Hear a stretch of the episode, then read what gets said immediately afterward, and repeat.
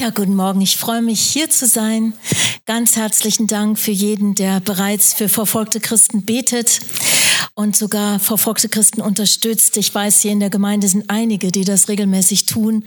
Und ich möchte an der Stelle auch im Namen von Open Doors ganz, ganz herzlich Danke sagen für alle eure Gebete und Unterstützungen. Ihr kennt mich noch nicht. Ich bin Christine Faber, Referentin bei Open Doors seit vier Jahren, bin 35 Jahre verheiratet mit Samuel. Wir haben zwei erwachsene Kinder, die mit ihren Ehepartnern auch in der Sache Jesu unterwegs sind. Wir waren als Familie längere Zeit in Ostafrika, acht Jahre. Das haben wir zusammen damals als Familie mit unseren angehenden Teenagerkindern entschieden. Und es hat uns sehr geprägt. Und in dieser Zeit haben wir erfahren, dass andere Menschen intensiv für uns beteten. Und das hat uns unwahrscheinlich viel Segen herbeigebracht. Ich sag mal so, Gott kann ohne und mit Gebet segnen, aber wir haben erlebt, dass Gebet ganz, ganz viel auswirkt. Ja, und aus diesem Grunde arbeite ich heute bei Open Doors. Ich bin heute hier, um noch mehr Leidenschaft zum Gebet zu wecken. Und ich wünsche mir heute Morgen, dass ich euer Herz mit Liebe sage ich mal, entfachen kann, dass der Herr das tut heute Morgen durch die Berichte, die wir sehen und dass ihr eine, ein ganz großes Engagement entwickelt, noch mehr für verfolgte Christen zu beten. Das ist das Wichtigste, was sie sich von uns wünschen. Und ich möchte gerne mit einem Bibeltext beginnen aus 2. Korinther 1, Vers 5. Und dieser Vers hat mich sehr, sehr angesprochen, als ich selber einmal in einer sehr starken Herausforderung war. Ich lese kurz. Weil wir Christus angehören und ihm dienen, müssen wir viel leiden. Aber in ebenso reichem Maße erfahren wir auch seinen Trost. Und das hat mich angesprochen, dass da, wo Leid groß sein mag, und wir werden gleich davon hören, von unseren Geschwistern in Eritrea, dass aber in ebenso reichem Maße der Herr Trost geben kann. Das Leid begrenzt nicht seinen Trost, sondern er schüttet noch mehr nach. Je nachdem, wie hoch die Herausforderung ist, umso mehr gibt er seinen Trost. Das erleben wir ganz oft in der verfolgten Kirche. Und ein Beispiel möchte ich nennen aus Paulus Leben, denn er hat das selbst gesagt, diesen Satz. Und wir sehen als Paulus, wir kennen die Geschichte, wo er in Philippi gefangen war, zusammen mit seinem Mitarbeiter Silas. Und sie waren vorher beauftragt. Sie hatten den Auftrag in, in äh, Mazedonien, das Evangelium zu verkündigen.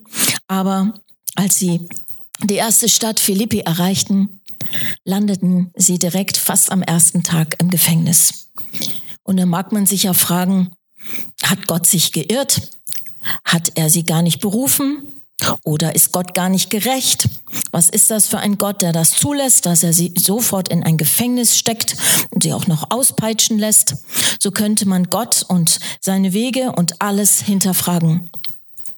Aber Paulus und Silas entschieden sich, das nicht zu tun, sondern Gott weiter zu vertrauen. Ich glaube, es war eine enorme Glaubensprüfung für die beiden, im Gefängnis zu sein. Alles aus. Aber sie haben sich entschlossen, in dieser Krise Gott weiter zu vertrauen. Und aus diesem Grunde ist dieser wirklich aus Erfahrung entstandenes Prinzip erwachsen, dass Paulus sagt, wo die Herausforderung groß ist, wo das Leid groß ist, ist Gottes Trost noch stärker. Und das hat er erlebt. Er hat begonnen, mit Silas zusammen Gott zu preisen im Gefängnis. Und sie erlebten, dass Gott es fertig brachte, sie am nächsten Tag freizusetzen. Wir können die Geschichte in Apostelgeschichte 16 nachlesen. Und so komme ich zur, zu dem nächsten Satz in 2. Korinther 1, Vers 6. Dort steht, wir vertrauen fest darauf, dass er uns immer wieder aus Todesgefahr befreit. Das kann er nur sagen, weil er das erlebt hat. Und er jetzt, sein Glauben ist durch diese Herausforderung gestärkt worden, dass er weiter Gott glauben kann, dass er auch in zukünftigen Schwierigkeiten ihm helfen wird. Denn auch ihr betet ja für uns.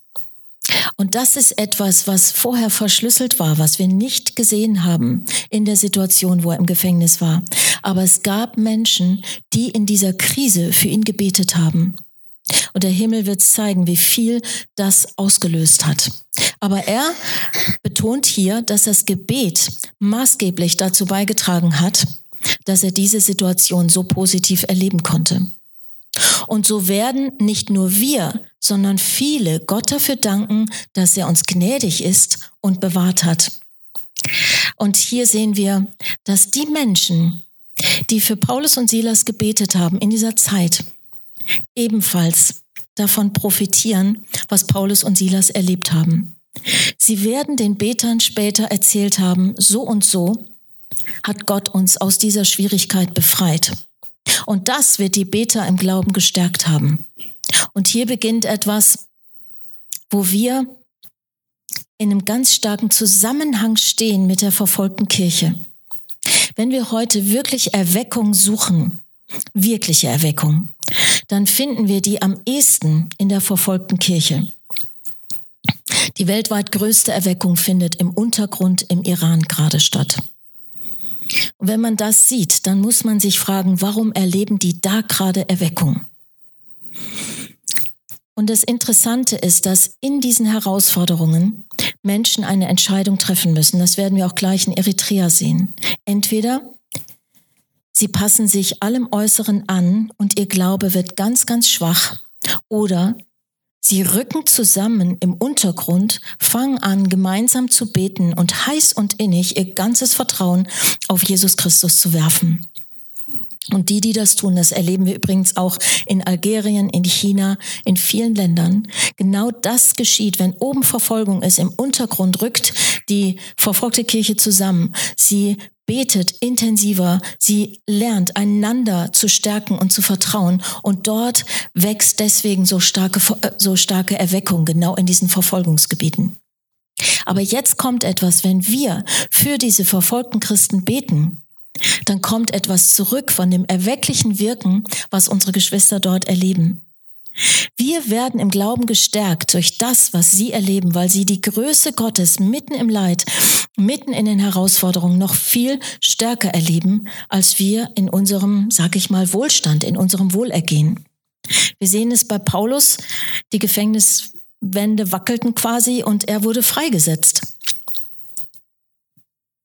Und wenn er das seinen Geschwistern erzählt hat, dann werden die Geschwister denken, wow, wir haben für dich gebetet. Und Gott hat so gewirkt, dass er ein Erdbeben schenkt, die Gefängnistüren aufgehen und ihr frei seid. So viel hat unser Gebet bewirkt. Und dadurch werden wir gestärkt, dadurch wird unser Glaube gestärkt.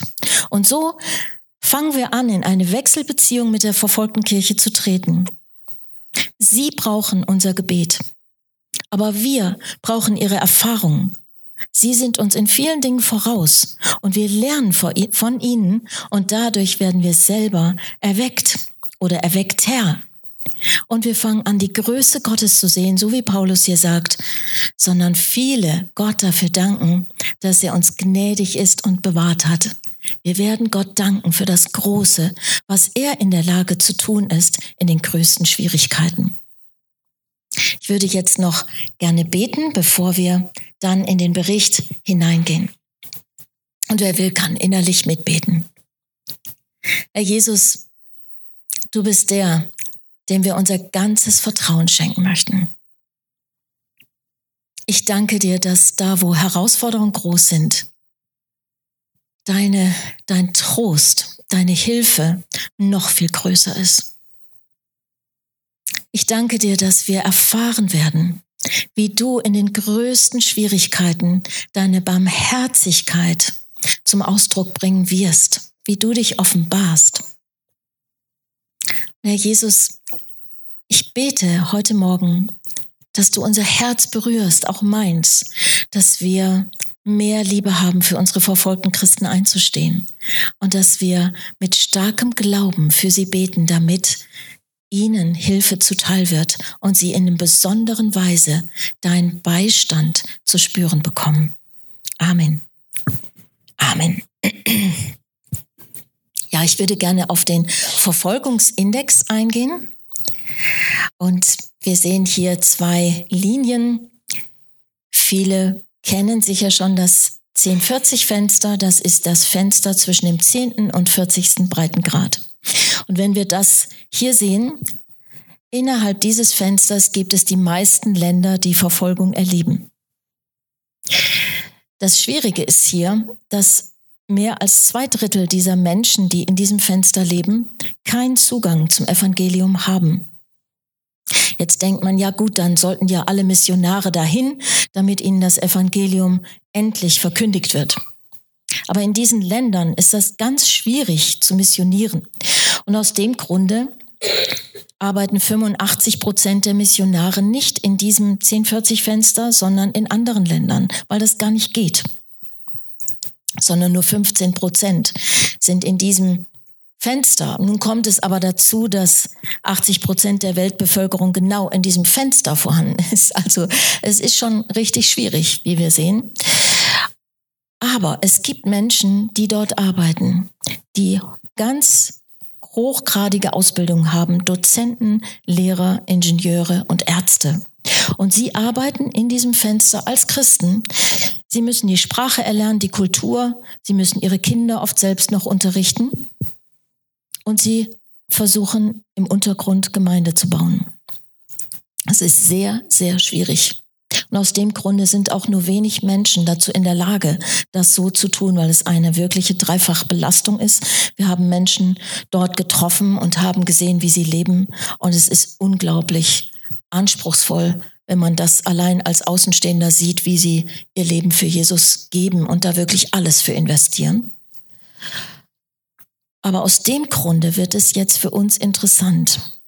Wenn wir für verfolgte Christen beten, die in diesem 1040 Fenster leben, die ja selbst, sage ich mal, Kultur, Sprache, alles schon drauf haben, dann können wir damit maßgeblich helfen, dass Weltevangelisation geschieht. Allein dadurch, dass wir für verfolgte Christen beten, weil sie sind die Träger des Evangeliums, sie werden dafür sorgen, dass andere Menschen von ihrem Glauben mitbekommen. Und das Interessante ist, da wo Verfolgung sehr groß ist, ist eine ganz starke Leidenschaft zu sehen, das Evangelium anderen weiterzugeben. Viel, viel mehr, als das bei uns der Fall ist. Gerade wenn Menschen Gefängnis hinter sich erlebt haben und Gott in dieser Phase treu waren, man könnte denken, die schmeißen jetzt die Löffel hin. Nein, genau das Gegenteil ist der Fall. Die Menschen, die aus dem Gefängnis rauskommen, sind noch inniger und leidenschaftlicher ihr Schatz des Evangeliums an andere weiterzugeben. Ich würde jetzt gerne auf Eritrea eingehen. Also, ich möchte noch eine Sache vorher sagen. Das Interessante ist, wenn wir jetzt das sehen, dann könnten wir ja denken, weil es so viele Länder gibt, die Verfolgung erleben. Insgesamt sprechen wir von 360 Millionen Christen, die an einem hohen Maß von Verfolgung leiden. Und vor drei Jahren waren das noch 245 Millionen. Wir sehen, es geht ganz rapide nach oben, betrifft alle Religionen, Islam, Hinduismus, Buddhismus, Kommunismus. Aber das Krasse ist, wenn man das jetzt sieht, denkt man, ja, wofür soll man denn noch beten, wenn die Verfolgung immer weiter vorangeht? Aber der Herr, wie ich es eben sagte, ist stärker als diese Herausforderung. Das Interessante für mich ist, dass gerade im Nahen Osten seit 2011, wo der arabische Frühling, sage ich jetzt mal, auch sehr viel Krieg ist gekommen, aber im Untergrund erwächst eine immens starke Gemeinde Jesu Christi mitten unter Krieg. In Syrien bekehren sich zurzeit immer mehr Muslime, weil sie desillusioniert sind. In, in Ägypten haben sich in den letzten drei Jahren 6,7 Millionen Menschen für Jesus Christus entschieden. Also es gibt eine enorme Bewegung genau da, wo auch der arabische Frühling war. Und ich möchte euch gerne eine Kostprobe zeigen, gerade im Nahen Osten geschieht. Und ich bitte, den Film abzuspielen.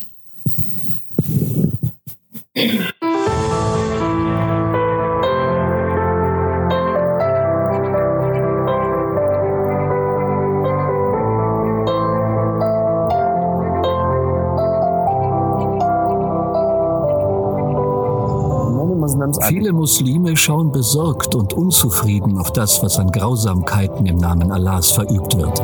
Sie fangen an, nach Jesus zu fragen. Millionen von Iranern haben sich vom Islam abgewandt. Sie wollen nichts mehr über den Islam hören. Die meisten Christen wissen das nicht.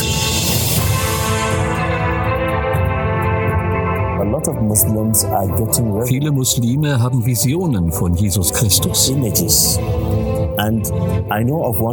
Ein Konvertit hatte einen Traum und als er den Jesus-Film sah, sagte er, das ist exakt das, was ich gesehen habe. Ein weißer Mann in weißer Kleidung, unglaublich hell. Full of brightness.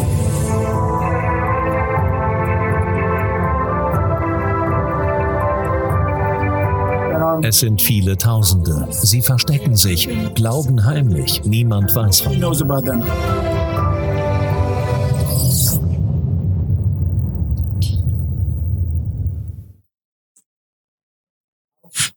Sehen, welcher Preis. Oh, bitte. Dankeschön. Wir können die nächste Folie nehmen. Dankeschön. Ich möchte kurz darauf hinweisen, wie wir in diesen Ländern als Open Doors tätig sind, über die ich eben erzählt habe. Es ist so, dass unser höchstes Augenmerk darauf liegt, Christen zu stärken in diesen Ländern. Und deswegen machen wir eine starke Vernetzung von Christen in Form auch, dass wir Seminare anbieten, wo Christen überall von allen möglichen Regionen hinkommen können, um an diesen Seminaren teilzunehmen. Diese Seminare werden durchgeführt von Menschen, die selbst Verfolgung erlebt haben. Und sie helfen den Christen, ihre Angst zu verlieren. Sie helfen, mit ihren Verletzungen fertig zu werden. Oft gehen Traumaseminare auch in Verbindung mit diesen Seminaren einher. Und wir stellen fest, dort, wo diese Seminare stattfinden, wächst die Gemeinde Jesu, weil die Menschen mehr Grundlagen haben und anderen das weitergeben können dann geben wir natürlich in alle möglichen Länder, die völlig verschlossen sind für das Evangelium, schmuggeln wir Bibeln hinein oder auch Unterrichtsmaterial oder wir sorgen dafür, dass Bibel-Apps verfügbar werden dort für Menschen. Aber was uns auch wichtig ist, natürlich Nothilfe zu geben, wie ihr das hier seht. Zufluchtsorte in Indien werden gerade sehr viele Familien aus ihrer Heimat vertrieben. Ihre Häuser und Äcker ähm, werden in Besitz genommen, beschlagnahmt und sie werden hart geschlagen. Und da brauchen wir einfach eine sehr direkte Hilfe.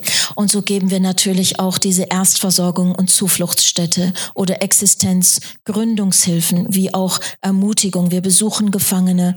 Wir haben Schreibaktionen, das könnt ihr im Internet nachsehen und könnt selbst Briefe schreiben an verfolgte Christen. Und viele Dinge überreichen wir persönlich und versuchen sie zu ermutigen und zu besuchen. Ich würde jetzt gerne auf Eritrea eingehen. Und zwar sehen wir gleich die Landkarte kurz von Eritrea. Es ist ja ein äh, kleines Land in Ostafrika. Aber dieses Land wird bezeichnet als das Nordkorea Afrikas. Es ist so, dass es dort ein Einparteiensystem gibt mit Präsident Afewerki. Aber die Menschen sind leider sehr unzufrieden mit der Regierung, weil es eine große Willkür gibt. Es fängt zum Beispiel damit an, dass es eine Zwangsrekrutierung quasi gibt. Frauen und Männer müssen Militärdienst ableisten und keiner weiß, wie lange dieser Militärdienst andauern wird. Es ist nicht klar geregelt und es ist auch nicht geregelt, wo dieser Militärdienst stattfinden wird. Es kann sein, dass ein junger Mann gerade geheiratet hat, muss dann in den Militärdienst und er weiß nicht, wie lange er dort bleiben wird und er weiß auch nicht geografisch, wie weit das entfernt sein wird von seiner jungen Familie. Und so ähm, sehen wir einfach diese starke Willkür in diesem Land. Es gibt drei Kirchen, die sind, einige davon sind, sage ich mal, erlaubt. Vor allen Dingen die orthodoxe eritreische Kirche ist erlaubt, gerade im Hochland Eritreas. Und dann gibt es noch die katholische Kirche und die lutherische Kirche. Es werden zwar immer mehr Kirchen geschlossen, aber diese drei Kirchen dürfen sich registrieren lassen, was sicher nicht ganz einfach ist und sind dort schon ansässig. Allerdings in der Ebene, die ist eher muslimisch, wird das schwieriger.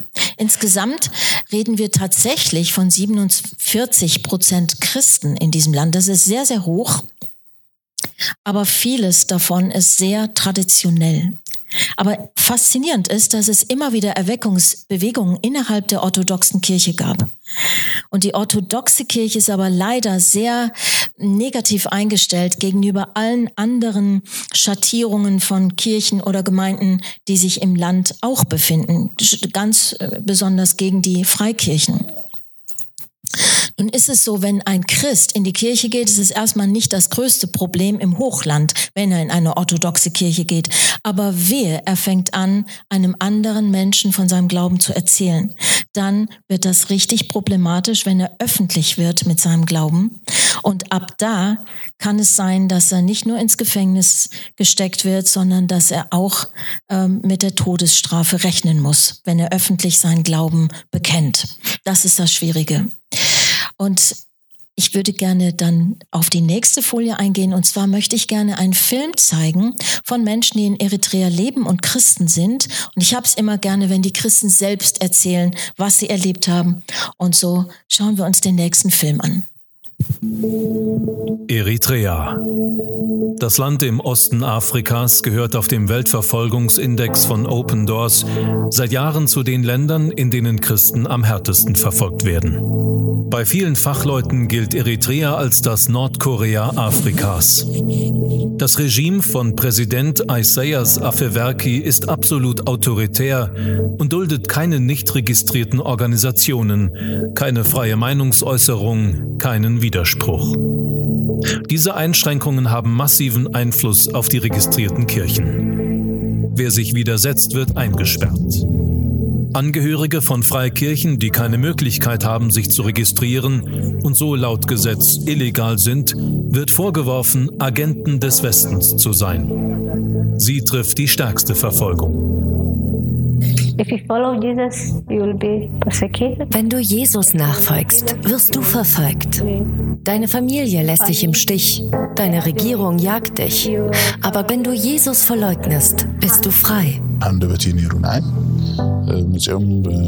Plötzlich kamen eines Tages Beamte und befahlen mir, die Gemeinde zu schließen. Sie sagten, wir brauchen hier keine Kirche mehr, also mach sie zu.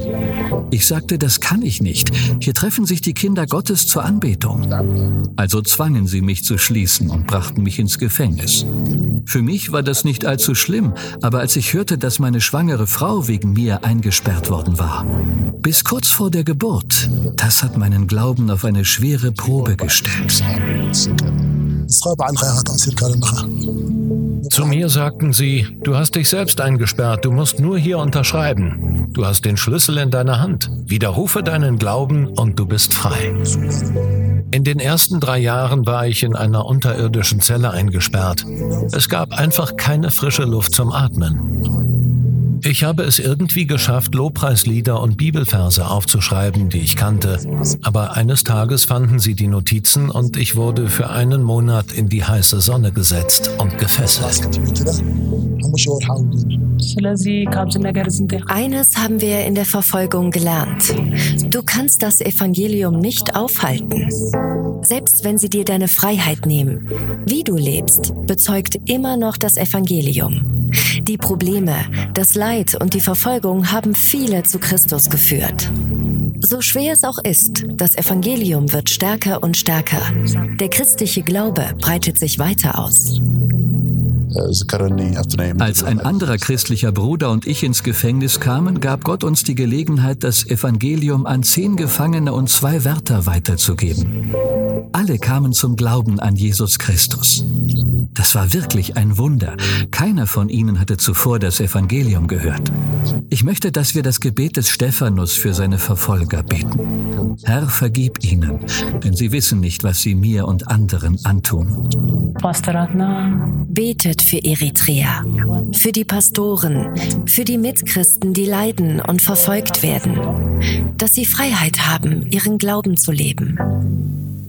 Wenn ihr dieses Video seht und ihr seht, wie es ihnen geht, den Christen in Eritrea, versucht während dem Vortrag euch ein Anliegen zu merken, wofür ihr nachher beten möchtet. Wir werden später in kleinen Gruppen hier uns zusammensetzen und wer möchte, kann auch laut dann in seiner Gruppe beten.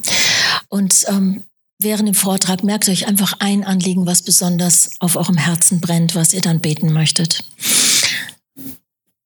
Wenn wir das sehen, dann sehen wir eine unglaubliche Treue, wie wir das gerade in dem Video gesehen haben, dass eritreische Christen trotz allem an Gott festhalten wollen.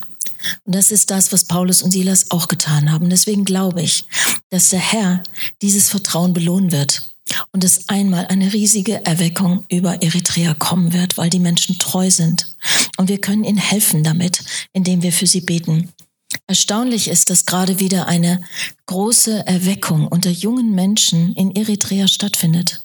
Und man könnte denken, ja, wissen die denn nicht, dass sie auch im Gefängnis landen können oder vielleicht sogar die Todesstrafe erleben könnten oder Folter?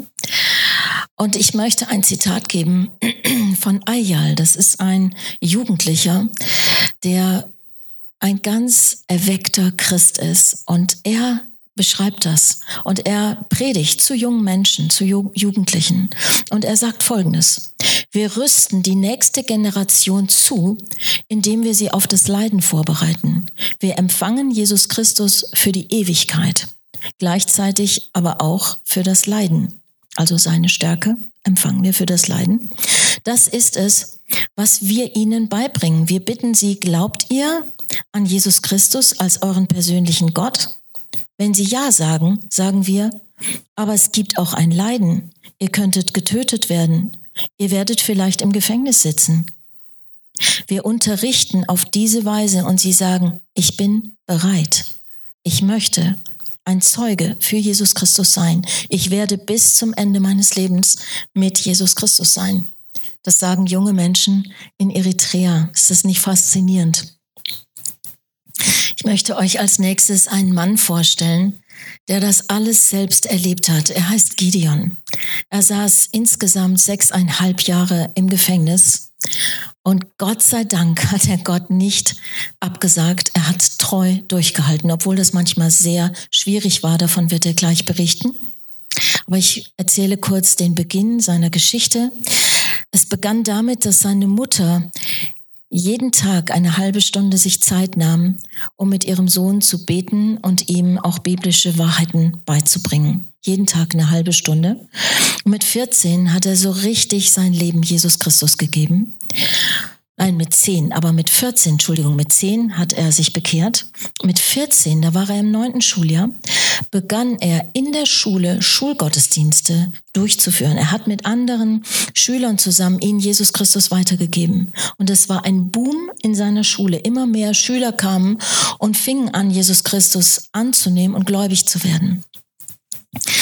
Als aber dann die Lehrer davon Wind bekamen, was er da alles so treibt in seiner Freizeit, haben sie ihn ähm, haben sie das weitergegeben und er wurde mit einem anderen Mitarbeiter zusammen ins Gefängnis gebracht. Und jetzt denkt man, alles ist aus. Aber Gideon hat mit seinem Freund zusammen im Gefängnis Lobpreis gemacht, hat Gott Lieder gesungen, genauso wie Paulus und Silas. Und das Erstaunliche ist, sie sind nur ein Tag und eine Nacht in diesem Gefängnis geblieben als junge Menschen mit 14 Jahren und sind wieder freigesetzt worden. Später musste er zum Militär. Das ist zwangsläufig der Fall in Eritrea. Und wieder begann er anderen Menschen von Jesus Christus zu erzählen und andere Soldaten wurden gläubig und sie bildeten Gebetskreise, Bibelgruppen und so weiter. Auch das flog aus auf und so wurde er ins Militärgefängnis gebracht. Er dachte, ich brauche eine Bibel. Wenn ich hier bin, ich muss irgendwie Gottes Wort hier reinschmuggeln. Als er dort hineinkam, hat er einfach eine Bibel unter seine Unterwäsche geschmuggelt und schaffte das, sie mit ins Gefängnis zu nehmen. Im Gefängnis war ihm das zu riskant. Er zerteilte die Bibel in mehrere Bücher und verteilte die an die Gefangenen. Und klar, was geschieht? Viele Gefangenen nehmen Jesus Christus an und werden Christen. Und auch im Gefängnis fängt er an, richtig geheime Gebets- und Bibelkreise zu bilden. Und die Bücher wanderten von einem zum anderen. Leider, als es dann immer größer und intensiver wurde, flog die Sache auf. Und er stand plötzlich vor 700 Gefangenen. Und sie fragten ihn, wer hat die Bibel hier rein transportiert? Und damit nicht alle geschlagen werden, sagt Gideon, ich war das. Und ab da möchte ich ihn selbst sprechen lassen. Wir haben ein Video von Gideon. Uh, I'm in front of these 700 prisoners. They, Und dann begannen sie mich vor 700 Gefangenen zu schlagen. I, I, I sounded some, uh, sorry, oi, oi, oi. But after uh, some minutes, Zuerst schrie ich.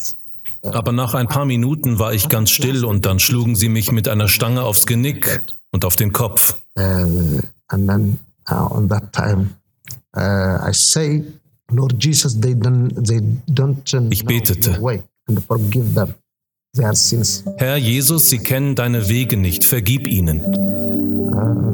Sie sind Sünder, aber nimm meinen Geist an. Und dann wurde ich bewusstlos. Hätte jemand der anderen Gefangenen versucht, mir zu helfen, hätten sie ihn getötet.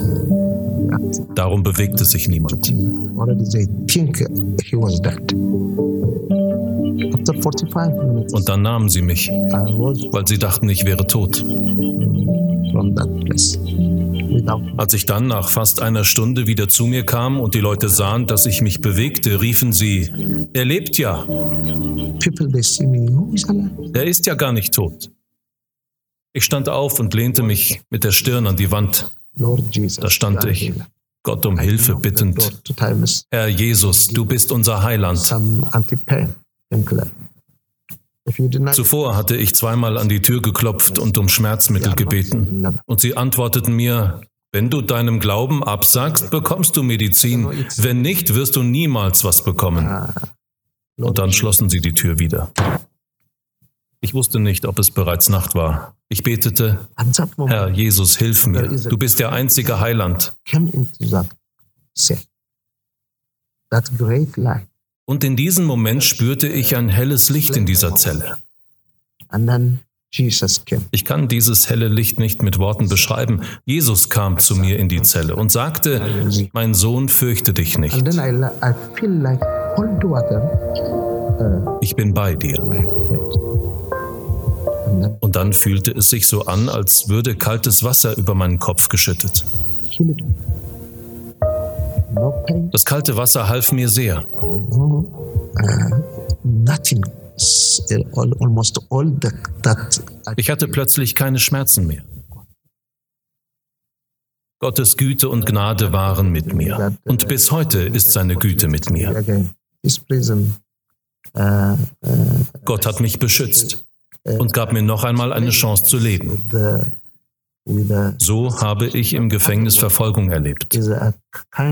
Es war für mich wie eine Schule. Nach einem Jahr und acht Monaten kam ich aus diesem Gefängnis frei. Nachdem ich damals monatelang in Assab im Gefängnis gewesen war, bin ich zurück nach Asmara gekommen. Damals war mein Vater sehr krank. Als ich das Krankenhaus betrat, stieß ich auf den leitenden Gefängnisoffizier. Es war der Mann, der mich so geschlagen hatte. Ihn traf ich dort. Er dachte, ich würde jetzt sicher versuchen, mich an ihm zu rächen. Aber ich sagte zu ihm, bitte renn nicht weg. Also Du hast all das nur getan, um deinen Vorgesetzten zu gehorchen. Ich dagegen ließ mich nicht von meinem Glauben abbringen, weil ich Gott die Ehre geben wollte. Das ist Gottes Auftrag für mich. Er hat mir aufgetragen, allen Menschen mit Liebe zu begegnen und so das Reich Gottes aufzurichten. Ich liebe dich, Bruder. Wirklich? Ja, ich liebe dich wirklich. Und ich bete für dich, dass Gott dir vergibt. Und dann bat dieser Mann mich, bitte erzähle mir von deinem Glauben. Uh, Er kniete dort nieder und empfing Jesus Christus.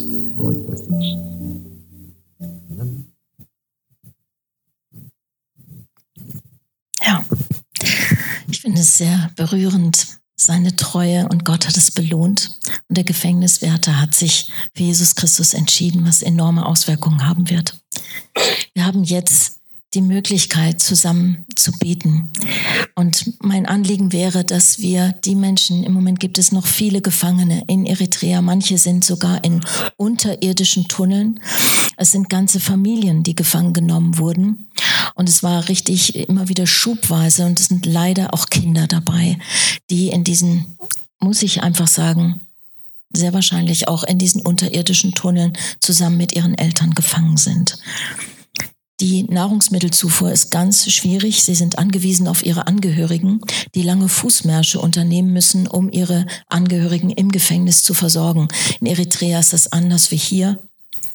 Die Angehörigen haben Mitverantwortung, die Gefangenen zu unterstützen und zu versorgen und Lebensmittel reinzubringen. Und wir wissen nicht, ob die Wärter diese Lebensmittel wirklich eins zu eins austeilen. Und ähm, wir können wirklich dafür beten, dass sie Gottes Beistand erleben, so wie Gideon das auch übernatürlich erlebt hat. Viele kennen vielleicht auch Helen Beran. Es gibt ein Buch von ihr. Sie war lange Zeit in einem Container gefangen und sie hat darin gesungen. Und Gott hat ihr unglaublich seinen Beistand gezeigt und dafür gesorgt, dass sie freikommt. Es waren und menschenunwürdige Zustände. Und so geht es unseren Gefangenen, muss ich einfach ganz offen sagen, es ist wirklich so.